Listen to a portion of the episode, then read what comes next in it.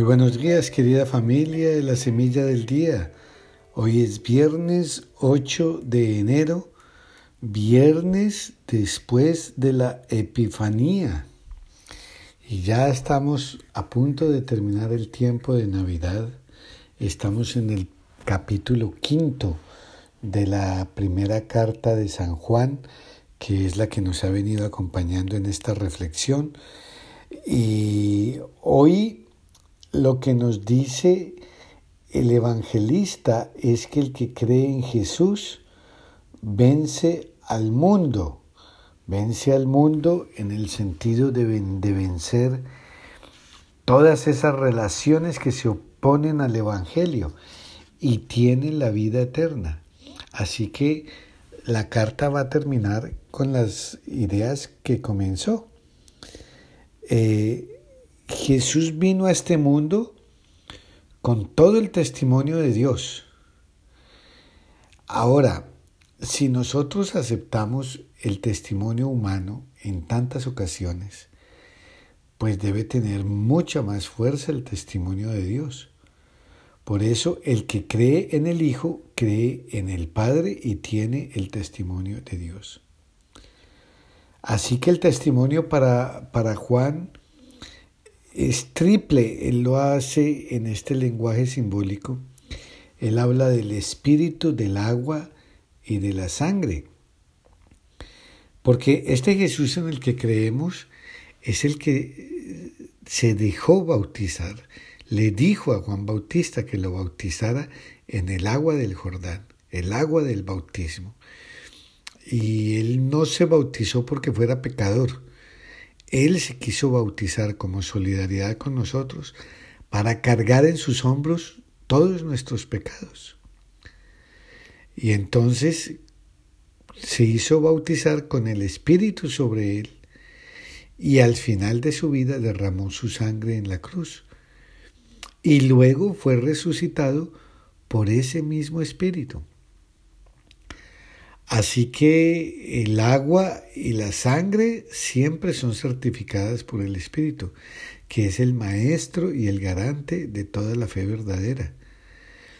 Por eso es que nosotros creemos por el Espíritu, es que creemos el testimonio de Dios sobre Jesús de Nazaret, diciéndonos que es el Mesías. Pero lo principal es lo que les sucede a los que creen en el enviado de Dios, que vencen al mundo y tienen la vida eterna.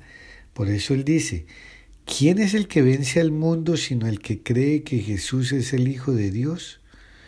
Dios nos ha dado vida eterna y esta vida está en el Hijo. Así que quien tiene al Hijo tiene la vida. Quien no tiene al Hijo no tiene la vida. Porque el Hijo, cuando Dios lo resucita, le da toda la vida. Y esa vida es la que el Hijo nos da con el regalo de la fe. Así que ciertamente nosotros los que hacemos este recorrido, eh, estamos entre los que creemos en Jesús como el enviado del Padre, como el Hijo de Dios. Y por eso es que hemos celebrado Navidad con alegría y con fe cristiana. Ahora, las consecuencias de esta fe pues deben ser cada vez poco a poco más claras. ¿Estamos venciendo el mal que hay en nosotros? ¿Estamos venciendo el mal que hay en el mundo, ese, ese mal que nos está tentando permanentemente? ¿Participamos con éxito en la gran batalla entre el bien y el mal? Recordemos que el que ha vencido al mundo es Cristo Jesús. Y nosotros, seguidores suyos, estamos invitados a participar de esa victoria, o sea, vencer las fuerzas del mal. Así que lo básico es la fe, Creer o no en Cristo depende, de allí depende algo fundamental, que es participar en su victoria y tener vida, vida eterna en nosotros. Así que si creemos en Cristo, pues debemos sentir ya dentro de nosotros esa vida que Él nos comunica. Y de una manera muy especial la sentimos cuando recibimos como alimento de vida la Eucaristía. Quien come mi carne y bebe mi sangre, tiene la vida eterna. Y por el otro lado estamos en el Evangelio de San Lucas capítulo quinto del 12 al 16. Estamos en otra de las manifestaciones de las epifanías de Jesús, la curación del leproso. Eh, y es admirable, la verdad, la disposición y, la oración de este enfermo. Señor, si quieres, puedes limpiarme. Qué fe la de ese hombre. Y la respuesta concisa y efectiva de Jesús, no solo para él, sino para todos nosotros, es, sí quiero. Y queda limpio, le borra el pecado, le borra la enfermedad, a nosotros nos borra el pecado. Por eso es entendible la fama de la que tenía Jesús al comienzo y que esa actuación misionera de predicar y de curar eh, levantaba pues tanto entusiasmo por todas partes. Y él pues eh, estaba con todos, pero también buscaba momentos para retirarse y orar a solas con el Padre.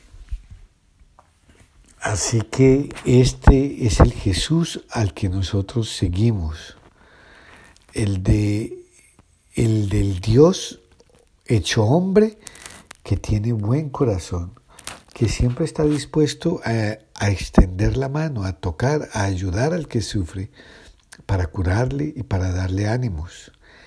Y nosotros los que creemos en Él y le seguimos, ¿Tenemos esa misma actitud de, cercanía y de apoyo para con los demás?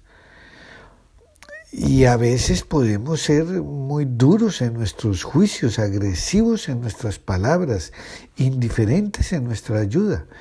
Así que hay que reflexionar todas esas actitudes, pues para poder seguir creciendo en el camino de perfección y ser cada vez mejores discípulos de Jesús. Ser solidarios y extender la mano hacia el que sufre ya es una manera de sanar a esa persona. Es darle esperanza y eso siempre lo hacía Jesús.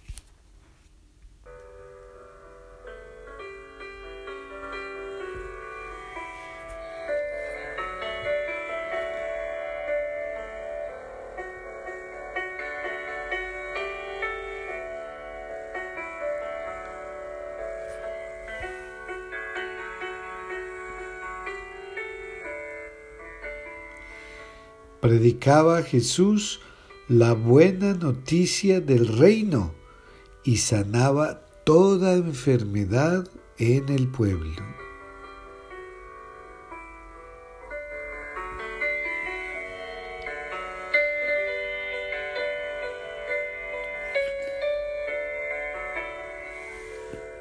Y que el Dios de amor y misericordia te bendiga en el nombre del Padre, del Hijo y del Espíritu Santo. Amén.